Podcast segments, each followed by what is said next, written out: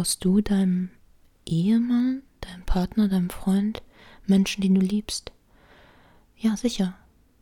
Es baut sich eine Verbindung auf und wenn dieser Mensch dir oft Dinge erzählt, die du ganz anders wahrnimmst, da würdest du doch irgendwann ein bisschen an deiner Wahrnehmung zweifeln. Und man könnte sich doch gar nicht vorstellen, dass jemand das wirklich bewusst macht. Hm.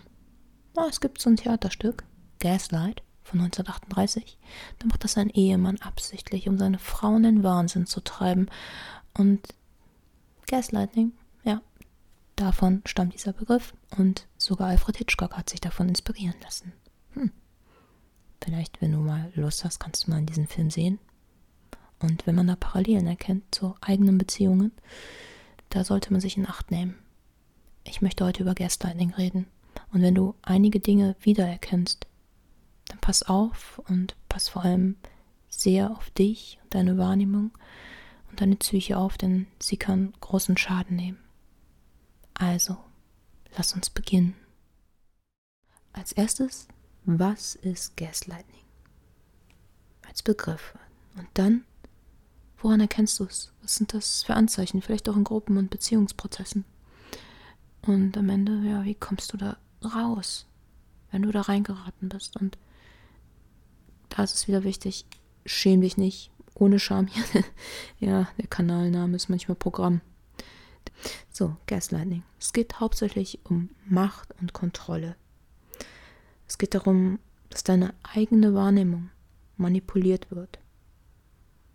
Also, du wirst praktisch angelogen und diese Lügen des anderen, die glaubst du irgendwann, weil du deiner eigenen Wahrnehmung nicht mehr traust.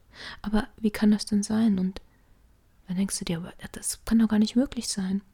Man hat doch seine eigene Wahrnehmung. Aber jetzt mal ganz ehrlich, dieses Gas fließt ja ganz langsam rein. Und Beziehungen bauen sich ja oft über Jahre auf. Und dann entsteht eine Vertrauensbasis. Wo gehst du denn hin, wenn du Probleme hast oder dir Rat holen möchtest? Ja, zu, dein, zu deinem Partner. Ja, oder zu einem sehr, sehr guten Freund. Und wenn man dann Feedback bekommt und sich austauscht, dann nimmt man das ja auch an. Das ist diese Beziehungsebene, die auch sehr wichtig für uns Menschen ist. Und ja, bei diesem Vertrauensaufbau, das passiert hier über lange Zeit, schließt sich da, fließt das halt so langsam ein. Es gibt da keine feste Abfolge. Nein, so nicht. Es gibt keine Anleitung, ist das, das, das, aber du merkst mal zu mal, dass du immer mehr an deiner eigenen Wahrnehmung zweifelst. Es gibt viel Schuld. Es werden dir Sachen vorgeworfen. Ja, das Ziel ist halt, dich zu brechen, Macht zu haben.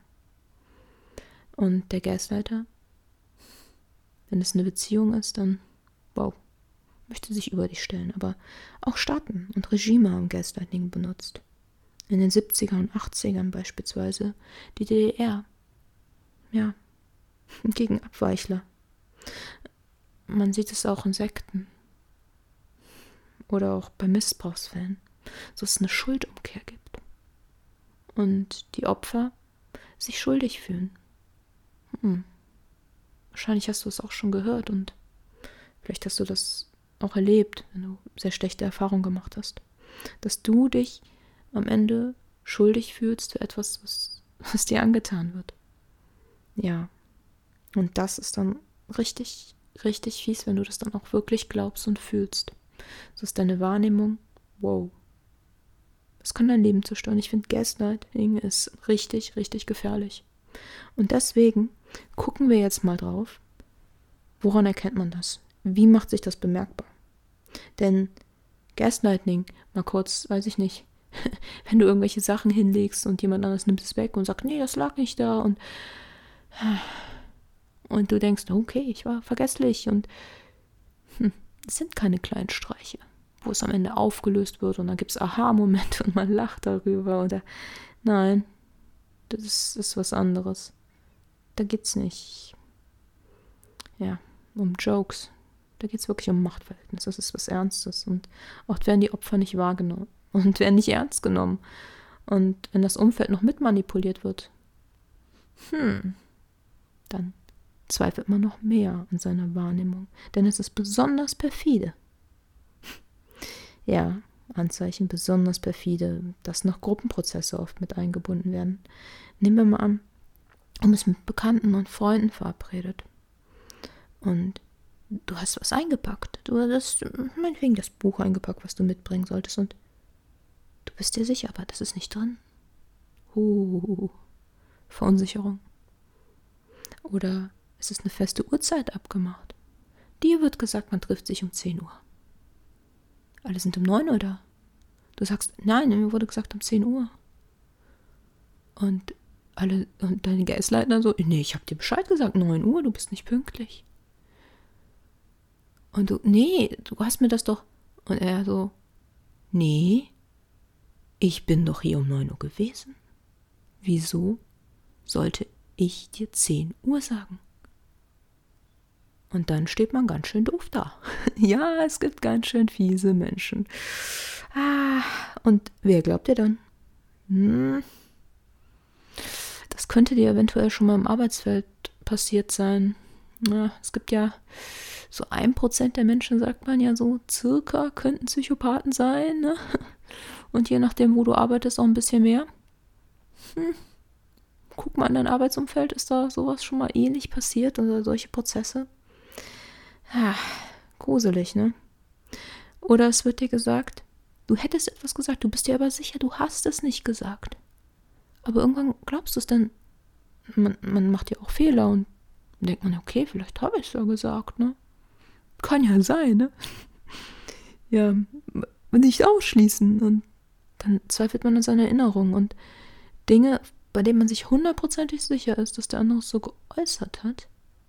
Nein, das stimmt nicht. Äh, noch nicht mal das Thema wurde so erwähnt. Und du bildest jetzt nur ein. Auch ein guter Satz ist, du bist zu sensibel. ja, da gibt es einige. Hm. Das ist, ähm, das weckt manchmal so, gerade wenn man auch äh, mit Menschen redet, die über Gaslighting redet oder auch in der Vergangenheit mal so Erfahrungen gemacht hat, weckt das auch. Ach, ich weiß, manchmal hört sich das manchmal wie ein Lächeln hier an, aber es ist schwarzer Humor. Mm, diese perfide Art und damit irgendwie, ähm, ja, und damit irgendwie klarzukommen vielleicht. Und äh, ja, diese, diese Dinge auch dann von außen mehr sehen zu können, obwohl man sie auch fühlt, dass man diese Abwertung sieht. Denn das Ziel ist Abwertung. Und wenn du nach dieser Abwertung in Grübelkreisläufe reinrutscht, krank wirst, du dich immer mehr isolierst, du entfremdest dich vielleicht auch von deiner Familie, denn wenn du Feedback von Menschen bekommst, die nicht in diesem Gaslighting-Prozess sind oder noch nicht so involviert wurden, ja, das ist, ist unterschiedlich, dann hast du ja ein Feedback, das eher einer Realitätswahrnehmung, einer neutraleren Realitätswahrnehmung entspricht. Und das möchte natürlich die Person nicht, die dich manipuliert, denn sie möchte die Macht behalten. Vielleicht ist sie selber unsicher. Hm, ja, Täter haben ja meist auch eine Geschichte. Wie gesagt, es entschuldigt ja auch nichts. Und es ist für dich jetzt gerade kein Unterschied. Denn du wirst dann krank. Sicher, kann vielleicht, wenn man es erkennt, zusammen zur Therapie gehen und Vielleicht möchte der andere sich auch ändern. Solche, ja, solche Dinge können auch passieren. Das sollte man nicht ausschließen. Allerdings, wenn du diese Anzeichen siehst, ja, rät einem jeder was anderes sicherlich, ne? Also, ich persönlich würde dir raten, renn. Renn. Denn wenn du jetzt schon sehr geschwächt bist und auch dieses dieses Machtspielchen, das hat auch gewisse Kreisläufe, die sich immer wiederholen. Ne? Oh Mann, ähm, wie lange willst du noch äh, in diesen, dich in diesen Kreislauf wohl reinwerfen? Wieder neues Vertrauen aufbauen, dann wirst du wieder auf den Boden geworfen und es kann, äh, es kann sehr frustrierend sein, sodass manchmal der Rückzug eigentlich ähm, die einzige Lösung ist. Und gerade bei Beziehungen, die man aufbaut, man hat viel Liebe, Zeit, und ja auch Energie investiert, es ist ja natürlich, dass man dann auch daran festhält und seinen Partner auch liebt und sich nicht davon verabschieden möchte. Das ist eine harte Realität, das zu sehen.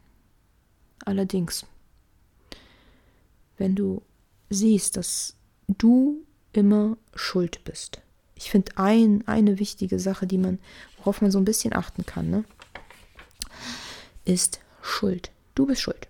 Und du kannst kein Gespräch mit deinem Partner führen, wo man sich irgendwie so auf einer Ebene begegnet und sagt, okay, ich habe was falsch gemacht. Der andere sagt, oh, oh, ich habe was falsch gemacht, eventuell. Oder, ach, oder ist nicht so schlimm. Oder guck mal, dass was anders regelt. Man kommt zu keinen Lösungsansätzen. Es ist kein Gespräch. Ihr findet kein gemeinsames Ziel. Es ist so, als hättest du die ganze Zeit so einen Sparring-Partner bei dir und müsstest die ganze Zeit kämpfen. Das ist total, es kostet so viel Energie. Und ähm, du wirst praktisch auch bestraft. Kann auch mit Schweigen und Ignorieren sein. Okay, das ist dann manchmal wahrscheinlich auch besser als äh, ja, beleidigt zu werden. Allerdings, äh, das ist beides total schrecklich. Ignoriert zu werden aus, aus Strafe, in Anführungszeichen, ist auch ach, enorm schlimm. Es, ist, es, es geht vor Dingen um Schuld. Und am Ende, wenn dir immer gesagt wird, du bist schuld, und am Ende dieser Schuldbegriff sowieso, das ist, das macht so viel Beziehungen kaputt, auch Familien. Ich rede da ja oft über, ne? Lass das mit den Schuldsachen. Ah. Aber wenn Schuld so drin ist in, ähm, in Gedanken von Menschen und Glaubenssätzen, dann müssen sie selber daran arbeiten, dass dieser Schuldbegriff weggeht. Und ich habe für mich gemerkt, dass ähm, wenn Menschen sehr in diesen Schuldkreisläufen drin sind und sich gefangen haben und auch viel in Schuld denken, dass mir äh, Kontakt und Beziehungen zu Leuten, die wirklich extrem in diese Richtung gehen, das kostet sehr viel Energie. Gerade wenn man versucht, nicht so in diese Richtung zu gehen. Und natürlich, äh, erste Reaktion der Menschen, äh, wir sind menschlich, ne? Also jeder ist jetzt menschlich. Ich hoffe mal, du bist menschlich. Ähm, wir machen ja auch Fehler oder haben mal schnellere Emotionen und sagen, oh nein. Und aber wenn man dann kurz reflektiert und nach dieser, nach diesem eventuell ersten Affekt, der etwas in uns ausgelöst hat, dann reflektiert und sagt, Dinge auch ja, grau siehst und nicht komplett schwarz und weiß, dann sieht man oft, dass dieser Schuldbegriff nicht immer so angebracht ist und dass es mehrere Seiten gibt und ja, und dann kann man auch Lösungsansätze finden, aber das ist da nicht möglich. Es gibt praktisch eine Realitätsverzerrung. Du weißt nicht mehr, was wahr ist. Du wirst emotional manipuliert und äh, das, das macht dich einfach kaputt. Deswegen, damit du wirklich auch, wenn es irgendwie geht, ne, versuch zu dokumentieren, was wie geschieht. Wenn Dinge irgendwie woanders liegen oder Dinge verschwinden oder du wirklich jemanden hast, der dich sehr stark manipuliert, versuch Fotos zu machen. Versuch, das hört sich jetzt doof an, ein paar Beweise zu sammeln oder so. Aber wenn es geht, wenn es irgendwie geht, aber es geht ja nicht immer, ich würde rennen. Ganz ehrlich, einfach rennen.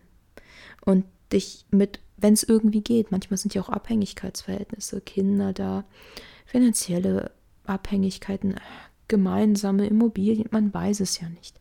Also deswegen, die Sachen sind ja sehr individuell, aber wenn andere Abhängigkeitsverhältnisse da sind, die du vielleicht auch nicht so jetzt erstmal ändern kannst oder die sehr starke Ängste in dir wecken, versuch dich mal mit Menschen zu umgeben, die wohlwollend dir gegenüber sind. Wirklich wohlwollend.